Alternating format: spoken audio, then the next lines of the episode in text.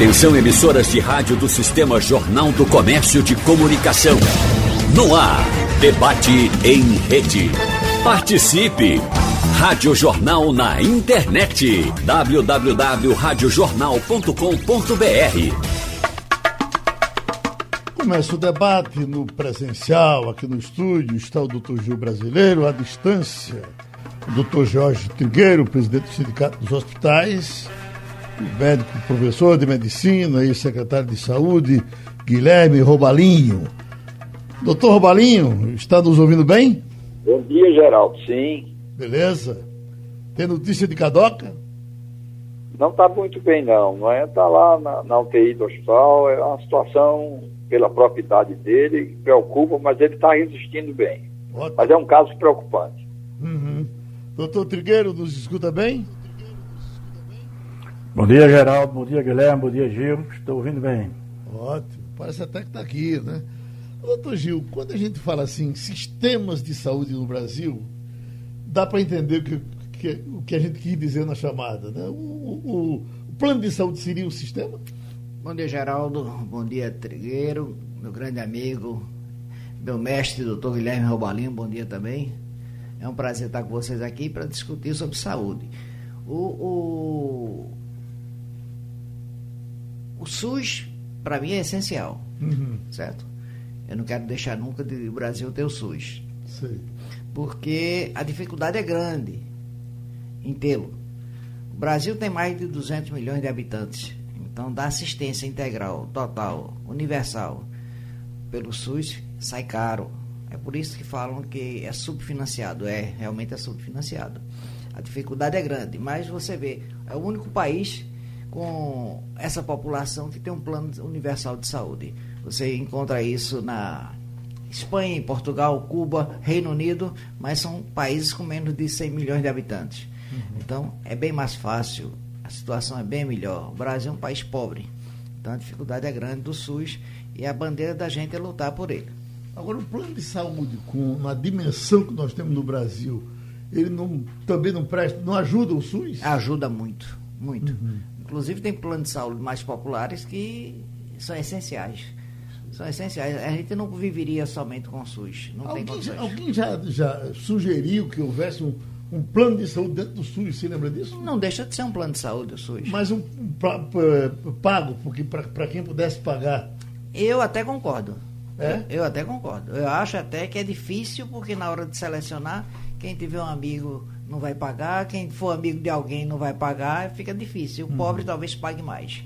Mas a gratuidade do sistema universal é importantíssima porque pega todo mundo, do rico ao pobre, você é atendido pelo SUS. SAMU, por exemplo. Oi, pediu a palavra, doutor Guilherme?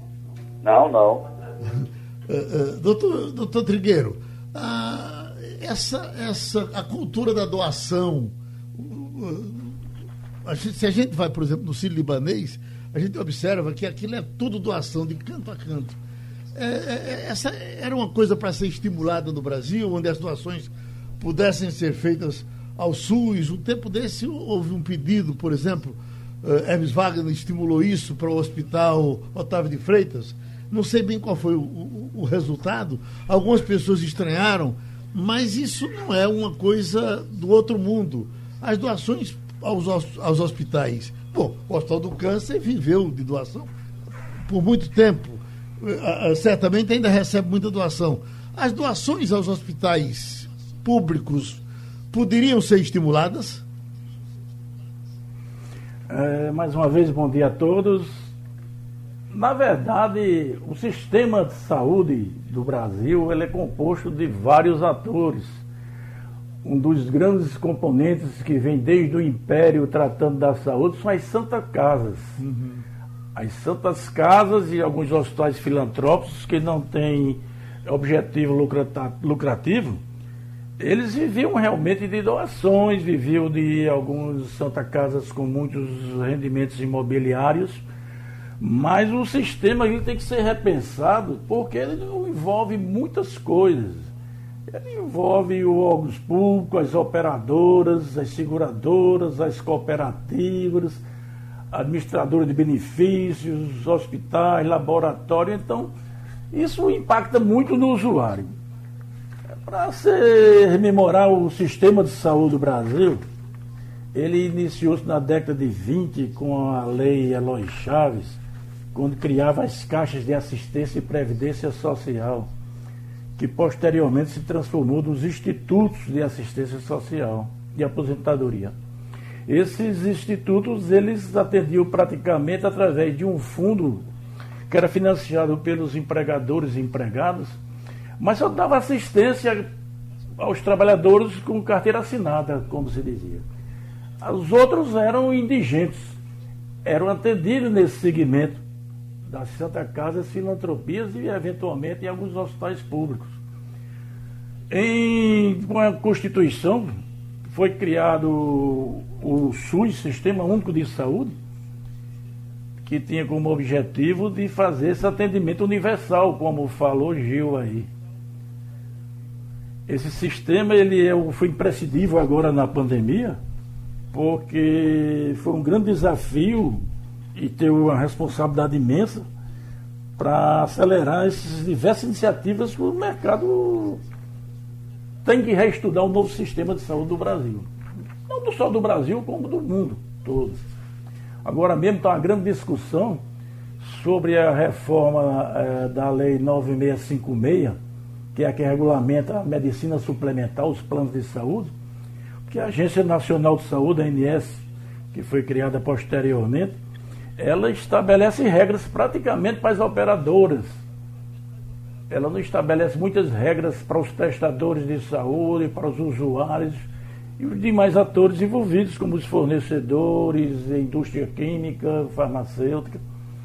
E a gente pensa também, por que não reformular também talvez seja um, um desafio que, esteja, que nós estamos lançando aí, um novo sistema de, de, de, de atendimento aos brasileiros.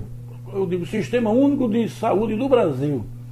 Criasse uma agência de regulação também para o serviço público, onde o Ministério da Saúde ficasse como órgão envolvido mais com atenção primária, atenção básica, promoção à saúde e essa agência regulasse o mercado e de acordo com os artigos 196 ao 200 da Constituição, que diz que o setor privado é o sistema complementar e suplementar à saúde. Então, 70% hoje das grandes atendimentos de complexidade e média complexidade já é prestada pelos serviços filantrópico e as OS, que não deixam de ser sistemas privados e já prestam esse serviço ao SUS. Os pequenos hospitais do interior, que a grande maioria tem menos de 100 leitos, todos eles praticamente atendem o SUS. Eu já falei outras vezes que antigamente existia o Código 7, onde o, médico e as instituições privadas poderiam atender o usuário que ele tivesse atendimento público e era reembolsado pelo sistema público. Então, hoje, o que a gente vem propondo é que se repense novamente os sistemas. Os grandes países do mundo, como ele, o Gil falou, Espanha, Portugal, o Reino Unido, quase sua totalidade é público.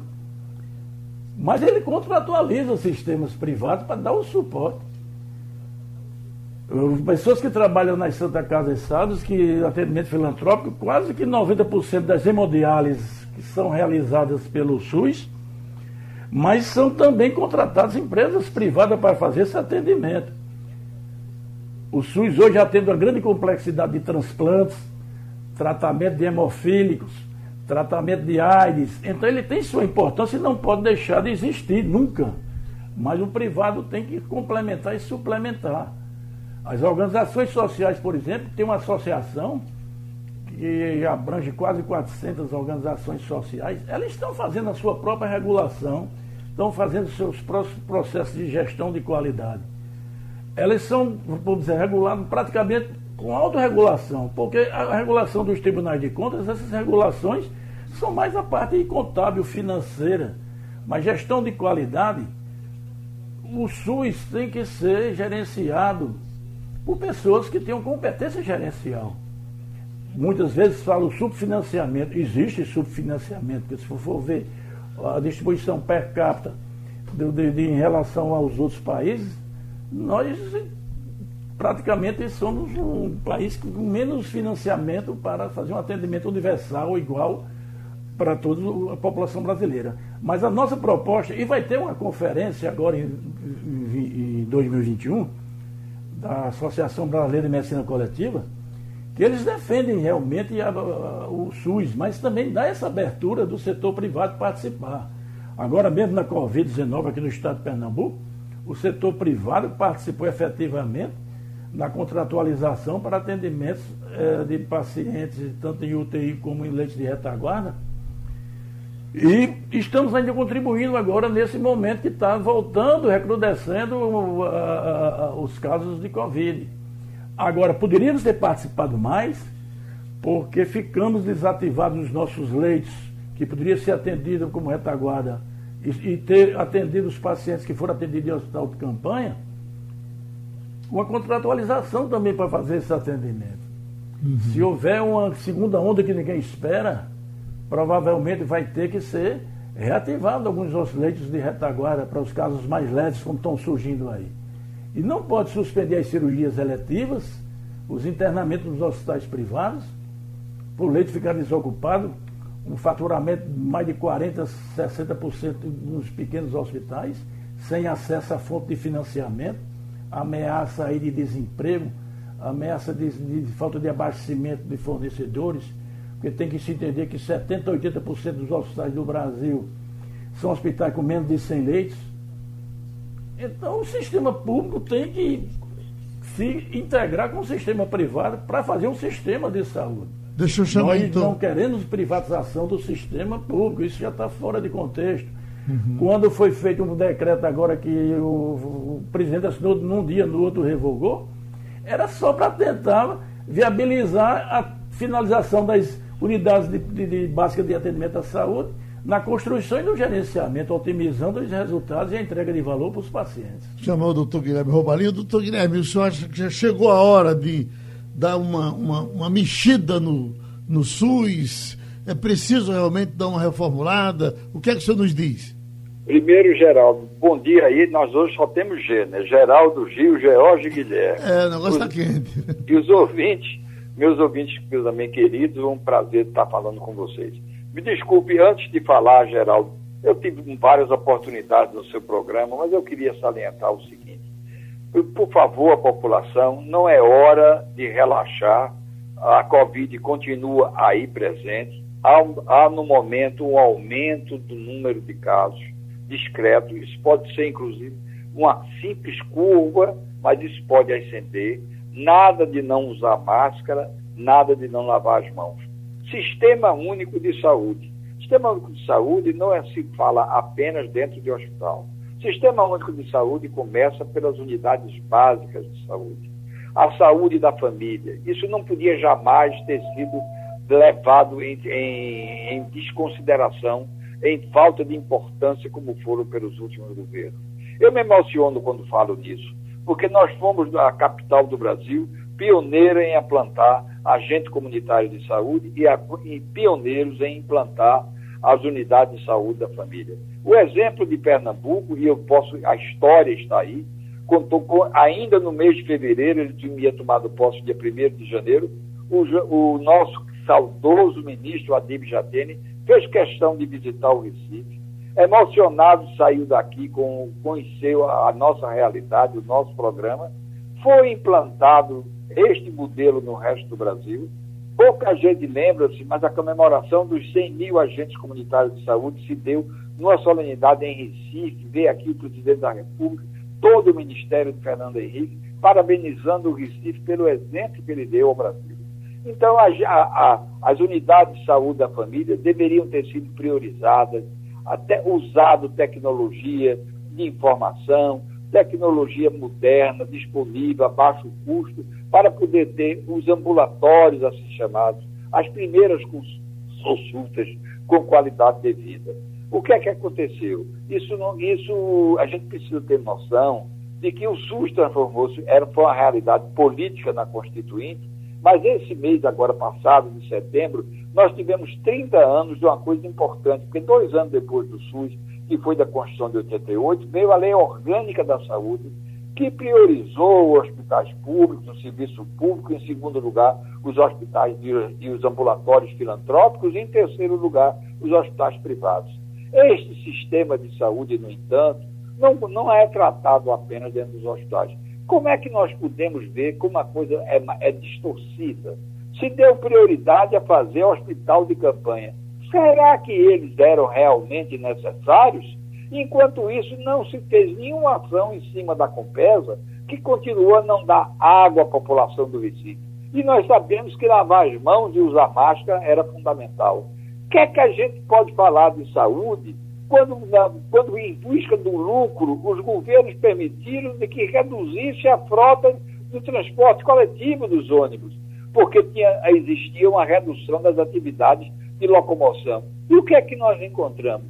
Umas verdadeiras gaiolas de contaminação que continua a ter o metrô e o transporte coletivo de ônibus superlotados.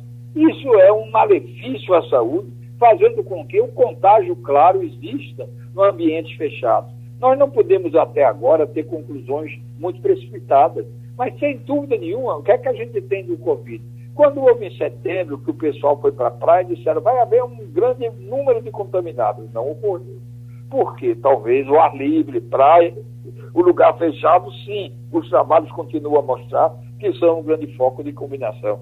Então nós persistimos em sem água, sem transporte coletivo e os governos a fazer o quê? A, a não dar nenhuma ação sobre a Compesa, nenhuma ação sobre as redes de transporte coletivo, obrigando a nossa população, porque as doenças graves estão acontecendo, principalmente na nossa população de baixa renda, que mora mal, que se locomove em ônibus, que tem salários inadequados. Realmente é preciso que o Sistema Único de Saúde seja repensado, sem dúvida nenhuma, George, sem dúvida nenhuma, Geraldo, sem dúvida nenhuma, Gil, meu querido amigo que me ajudou tanto na secretaria. Eu queria lembrar o seguinte: 30 anos se passaram, mas foram 30 anos que a modernização, a tecnologia de informação, a comunicação ficaram absolutamente facilitadas. Temos que aproveitar isso para um novo processo de divulgação das informações corretas em saúde, não esquecer as unidades básicas, porque quando o sistema de criação de UPAs era um passo a mais de acréscimo às unidades básicas de saúde. Os casos que não fossem resolvíveis nas unidades de saúde seriam encaminhadas às UPAs. E o que é que você teve? Você teve o prestígio das UPAs, que nada mais são do que um complemento dos postos de saúde. Depois se criou uma coisa ridícula, dar o nome de posto de saúde de UPinha, como se fosse isso um processo, um processo, quer dizer, não se discute com seriedade. Vem agora a campanha política e existe promessa de hospital disso, hospital daquilo. Hospital... Existe a necessidade de hospitais, são ditas e devem ser completadas de acordo com ordens técnicas.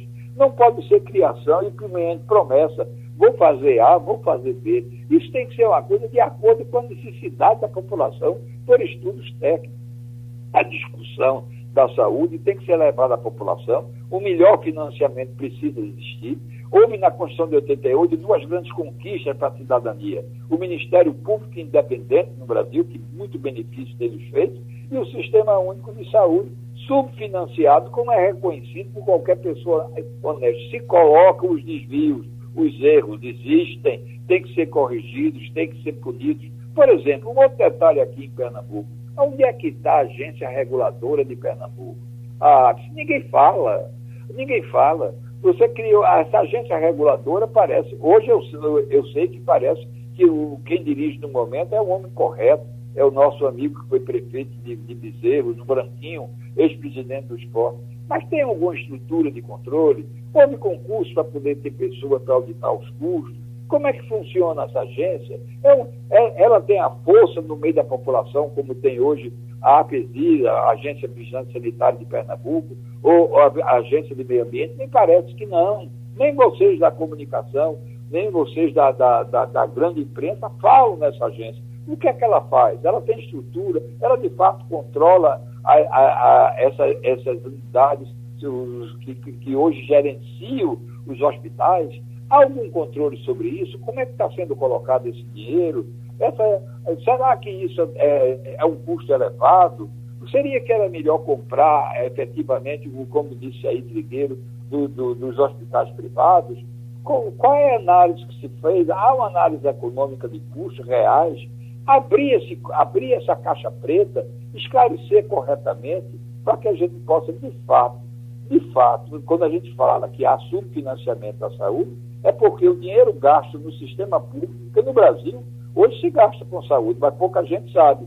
Se gasta mais no volume dos planos privados, dos planos de saúde, que beneficiam apenas um quarto da população brasileira, em torno de 50 milhões a menos, se gasta mais do que se gasta o poder público para dar dinheiro, para dar assistência a, a, a três quartos da população, a 150 milhões. Vamos entrar também nas, na consulta, uma coisa que nos assusta.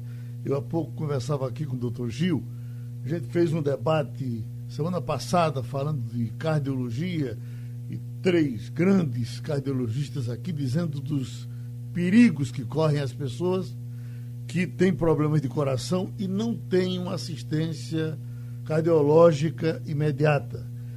E dentro dessa conversa nos ligava aqui pelo interativo um senhor do Vasco da Gama, Nova Descoberta, para dizer que há um ano e seis meses, há um ano e seis meses, tentava uma consulta com o cardiologista para a mulher dele e não conseguia. Conversando com o doutor Ruchansky, eh, reumatologista, disse que a média de tempo de espera para uma consulta com ele é quase dois anos. Isso não, não dá para a gente continuar ouvindo isso. Por gentileza, com relação a, a, a medicamento, a conseguir o medicamento, esse assunto cresceu porque discutiu-se o problema da AME, aquela doença eh, que eh, incapacitante, que uh, tem o remédio mais caro do mundo, 12 milhões de reais. Não, não, não dá para pensar nisso.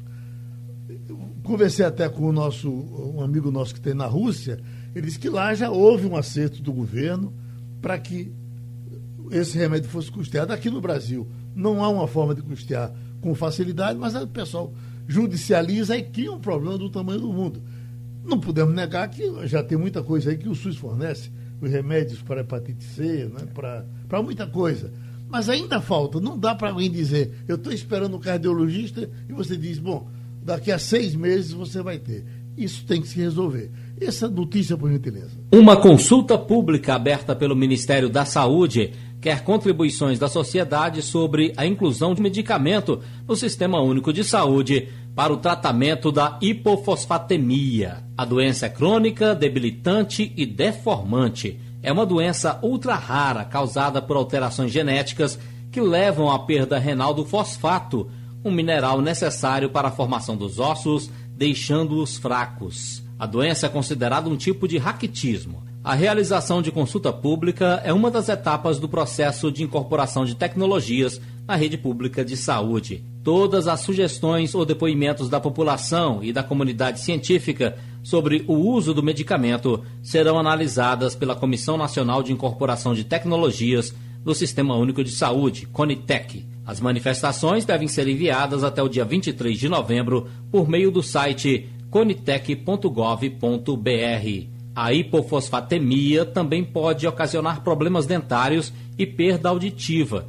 Pacientes adultos podem apresentar sintomas como a osteomalácia, que é o amolecimento dos ossos, causando aumento do risco de fraturas, fraqueza muscular e dor óssea persistente. Por estar relacionada a uma condição genética, a hipofosfatemia pode afetar vários indivíduos da mesma família.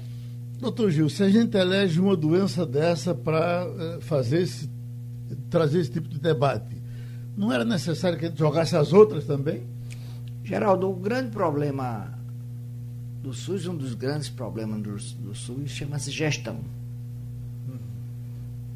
Você tem que entender, tem que ver que não é possível a gente ver no dia de hoje ônibus e mais ônibus estacionados ali embaixo do viaduto em frente ao Tacaruna trazendo pessoal do interior. Que veio para o Oswaldo Cruz. Né? Oswaldo Cruz, Também, né? Hospital de Santa Amaro. Uhum. em geral, o SUS.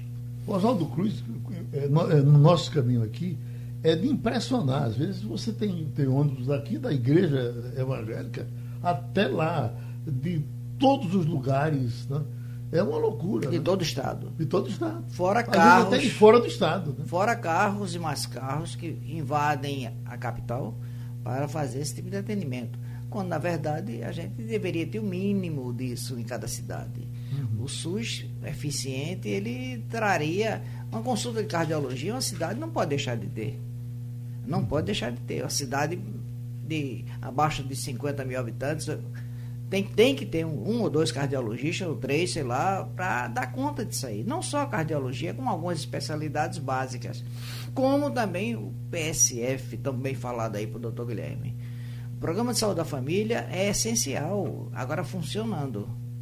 Funcionando, funcionando, porque esse PSF de fazer de conta que o médico vai uma ou duas vezes lá, isso aí não vai resolver nunca o problema da cidade. Isso é um problema que todos os prefeitos que estão hoje concorrendo têm que ser alertados que a atenção básica é essencial, vai triar, vai diminuir essa demanda. Porque muitos pacientes vêm para um cardiologista e não há indicação. Uhum. Muitos pacientes são encaminhados para um especialista sem indicação. E muitas vezes. Agora, a gente falou do cardiologista, mas o oftalmologista, a, a, o, o, Estado está com a UPA lá de, de. do Ibura. Do Ibura prestando um bom serviço, mas eh, o normal é que alguém me diga aqui que tá, a, a, a, até no plano de saúde fica difícil. Você paga o plano de saúde e às vezes não tem o oftalmologista. Exatamente. Inclusive, a proposta do Estado agora é ampliar, colocar na UPA de Paulista também, e tem mais umas duas UPAs que vão abrir a parte de oftalmologia de urgência. Uhum. urgência. Isso não resolve. É só a urgência que faz lá. Aquele argueirozinho caiu no olho, uma lesão de urgência, dor Uhum. Então, lá são atendidos. Mas acompanhar uma consulta, para acompanhar um glaucoma, por aí fica. E a demanda é menor, porque essas óticas por aí uhum. fazem esse tipo de atendimento que diz de graça que não é, que é embutido no preço do óculos, né? Então a demanda é mais escondida de oftalmo. Sim. Certo? Mas vários e vários exames o SUS faz sem necessidade. Uhum. O clínico começa a pedir ressonância sem precisar, tomografia sem precisar, alguns exames sem precisar ou até ausência mesmo.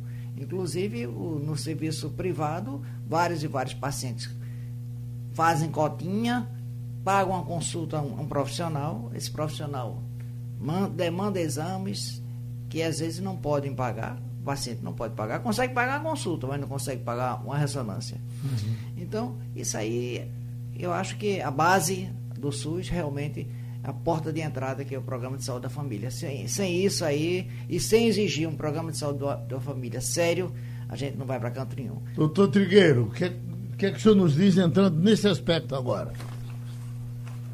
Eu concordo plenamente com o que foi dito aí, tanto o doutor Guilherme como o Gil, e as soluções para o sistema de saúde devem nascer no redesenho do modelo assistencial. A gente tem que ter um sistema ideal, que é aquele que antecipe e previne as doenças, que gera mais qualidade de vida, mais saúde, mais produtividade, menor custo econômico e mais bem social para o país. Você não pode priorizar o hospital como a porta de entrada de todo o sistema. Embora eu seja presidente do sindicato dos hospitais privados, a gente sabe que a atenção primária e a prevenção e a promoção à saúde, isso é o que faz saúde. hospital é para tratar doença. Hoje temos que modificar os hábitos de vida, temos que cuidar do ambiente externo, como os determinantes sociais aí, esgotamento sanitário, é, condições de moradia, alimentação, de emprego, bem-estar, lazer, porque senão vai complicar. Como o doutor Guilherme falou, saúde não é quantidade, não, é qualidade. Você, só para ter um dado agora mesmo na, na, na, pandemia da Covid, os hospitais privados entregaram um resultado de, de, de muito melhor do que o SUS, porque tem condições de fazer o atendimento de qualidade. Então, se você faz o disseminação de, de hospitais, de postinhos, de UPAs, para fazer atendimento emergenciais, na verdade, porque não está fazendo a promoção à saúde, você vai só ter represamento de doenças crônico-degenerativas que vão se agravando cada vez mais. Então, já deixa, deixa, eu puxar, vezes... deixa eu puxar doutor Robalinho, porque já, já eh, no tempo que a gente fazia política junto, doutor Robalinho, tinha muito um discurso que era comum dos palanques, que era se criar um cinturão uh, de hospitais no Recife. De alguma forma, nós temos hoje esse cinturão. Ninguém nega que tem um serviço sendo prestado. Mas o danado é que está faltando muito ainda. Fazer o quê para incluir e, que as pessoas, quando quiserem um médico com a sua qualidade, doutor Guilherme, não tenham que esperar seis meses para poder ser atendidas? Primeiro, Geraldo, concluindo o nosso raciocínio, e Gil disse muito bem, a atenção básica não pode ser facilitada, não pode se dizer que tem uma atenção básica, permitindo que o médico só vá naquele posto duas vezes na semana. Isso aí é uma desmoralização completa. Outra coisa que precisa ser com clareza, ser dito, eu volto a afirmar, desde esses níveis de consciência. Não o que se gastou em hospital de campanha poderia ter estado. É inexplicável que, que se tenha se permitido reduzir a frota de ônibus e a Compesa continuar sem colocar água nas casas né, na hora de uma epidemia. Isso é dramático. Então nós prometimos que continuasse a existir a doença, sabendo como se contaminava e construindo hospitais de campanha com lucros para algumas coisas, situações que a gente não sabe nem explicar e que, é, e está dando realmente casos de polícia. Agora, vamos ser claros, vamos ser claros e precisa, nem 30 anos mudou Hoje é impossível, é impossível um hospital de pequeno porte com 50 leitos existir. Tem que ser fechado. Agora, você pedir isso a um prefeito que feche o hospital, mas tem que fechar.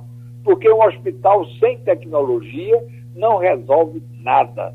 O, só, para, o, para ter resolução, para poder ser um hospital equipado economicamente, tem que ter no mínimo 100 leitos. Hospitalzinho pequeno, como tem no Brasil, no todo mundo foram fechados, porque a medicina avançou desde a Segunda Guerra Mundial, com avanços tecnológicos de diagnóstico, de tratamento e de terapêutica.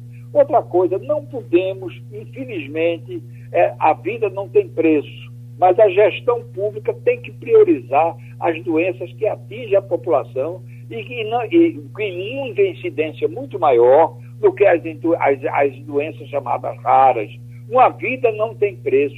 Eu sei o sofrimento do pai, mas o gestor público tem que priorizar. Por exemplo, é inexplicável que a gente tenha no século XXI todo, não há um dia que você chegue no CISAM ou que você seja no IMIP que você não encontre uma criança com sífilis congênita isso que é? É o pré-natal mal feito. Eu estou lhe afirmando, mande um jornalista hoje no IMIP, mande no CISAM, que você vai encontrar crianças que nascem em Recife com sífilis congênita. Isso significa o quê? Uma atenção básica de muita má qualidade, porque a sífilis é uma doença controlável só com uma injeção de penicilina. E você, educando a população para uma vida sexual, tomando prevenção, você evitaria a sífilis. E, por outro lado, a hipertensão e a diabetes são doenças, como você me diz, a hipertensão e a diabetes são doenças controladas. Nós vamos ter sempre, aumentando as viárias peritoneais, porque os nossos renais crônicos são, são a grande maioria pessoas que tiveram hipertensão e diabetes que não foram cuidados corretamente. São doenças hoje controladas na sua grande maioria da vida, uma hipertensão e uma diabetes. Então, é, são coisas que, que não se explica, que não se explica que esteja acontecendo ainda. É má gestão, é, é, ficar com modelos. Quando a gente falou, e aí houve talvez um equívoco do SUS, que se entende por um processo que se vinha de um regime militar centralizado. A descentralização era necessária. Houve uma descentralização, talvez que tenha que ser repensada. O modelo, talvez, você tem que ter hospitais pelo menos equipados, que atingam uma população em torno de 400 a 500 mil pessoas e que você tenha uma atenção básica de qualidade. Doutor Gil Brasileiro, semana passada eu lhe entrevistei sobre essa nova discussão que se, se abre no Brasil quando uh, se falou sobre privatização do SUS, que deu um rolo danado. O Bolsonaro uh, resistiu a uma ideia, mas depois disse que volta atrás que vai realmente partir para essa privatização. Enfim, alguma coisa que as pessoas estão falando, mas não estão atendendo, não estão entendendo. O que é que realmente querem fazer com o SUS? Geraldo, o grande problema de o grande problema do SUS é que hoje virou um quartel, né? Tiraram os técnicos que viviam lá dentro. Gestão ou mais gestão, mudava a gestão, mudava o partido, mas tínhamos excelentes técnicos dentro do Ministério da Saúde. O doutor Robalinho conhece muito bem, circulou muito bem por lá.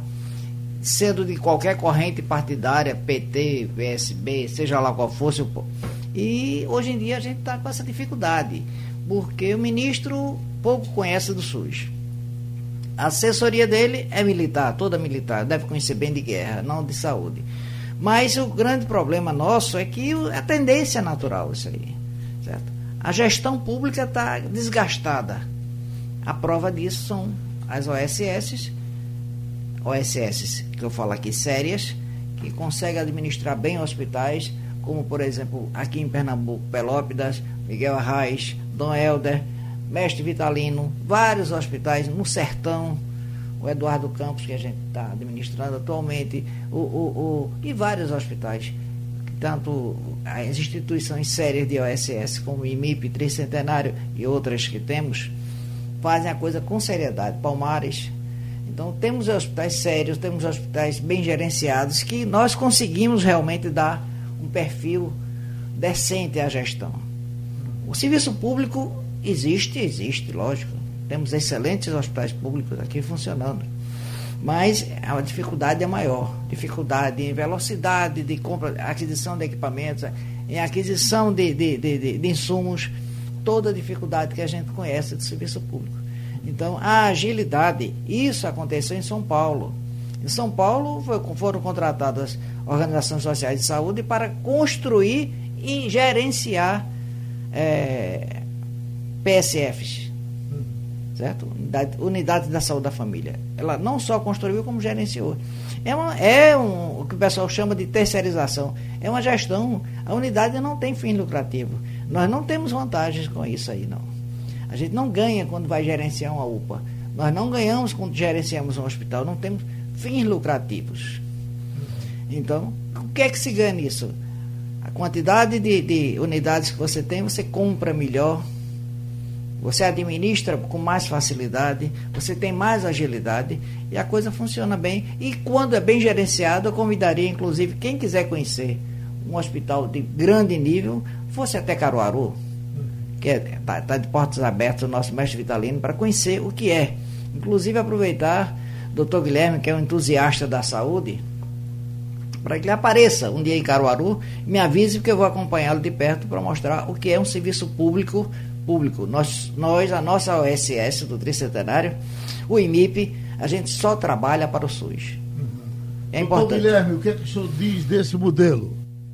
Sem dúvida, não tem nada a opor. Eu acho que exatamente você, o que você precisa ver, quem são os melhores gerentes, quem consegue vender o serviço eficiente com custo menor ou um custo igual. Não há nenhuma. O que precisa se comparar efetivamente. E você, o que Gil disse é verdade. Os hospitais públicos, o serviço público, pelas leis de licitações, são mais lentos é, nas suas compras, enquanto uma unidade de, de uma gerência privada ou, ou, com a fundação social, ela pega o telefone para um fornecedor, dois, três, quatro, consegue ah, honestamente negociar o preço e compra pelo menor preço e com melhor qualidade. Não há nenhuma dúvida, não sei nada contra que o serviço privado seja prestado com eficiência. Por exemplo, vamos colocar agora uma, uma, uma, coisa eficiente, mas só que eu digo, é preciso não dar o nome de fantasia. O que é que havia? Havia o ambulatório de, da, do INAMPS em Areias. Esse ambulatório do INAMPS em Areias depois virou o Hospital Geral de Areias, é um amplo terreno.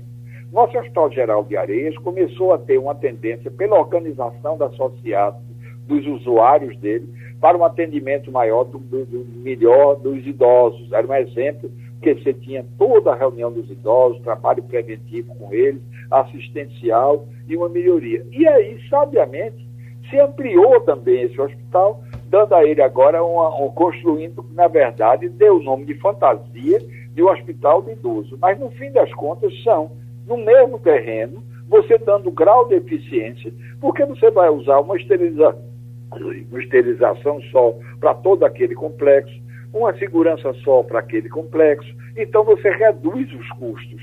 Por exemplo, agora não explica, que é outro hospital que Gil conhece bem e que George conhece bem, como é que não se aproveitou recursos e se injetou para recuperar áreas do Hospital Otávio de Freitas, que é um hospital cercado de povo por todos os lados?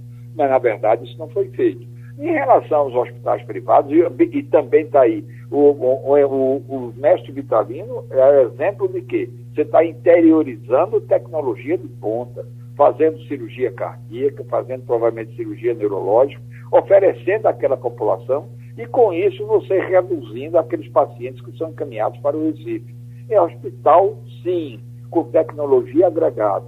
Pequeno hospital, a população tem que saber que é ineficiente, tem que ser fechado, porque é dinheiro jogado fora. Te, porque a tecnologia é cara e, é, e, o equipamento daquele tem que trabalhar muito para poder ter, pagar. Pagar, que eu digo, é um custo e benefício ocorrer.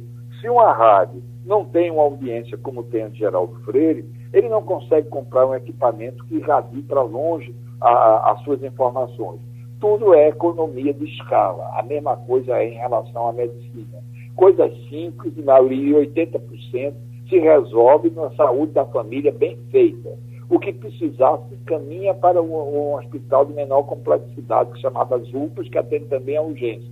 Se não tem tecnologia, vai para um hospital que tenha fecha três ou quatro hospitais pequenos e concentra esses recursos no hospital efetivamente com tecnologia, como o mestre Vitalino.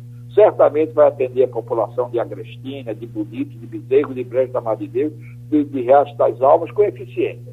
Então é esse modelo que temos que construir. Não é fácil, é uma conquista política, é difícil para os gestores, é difícil para a população entender, mas vamos educá-la nesse sentido.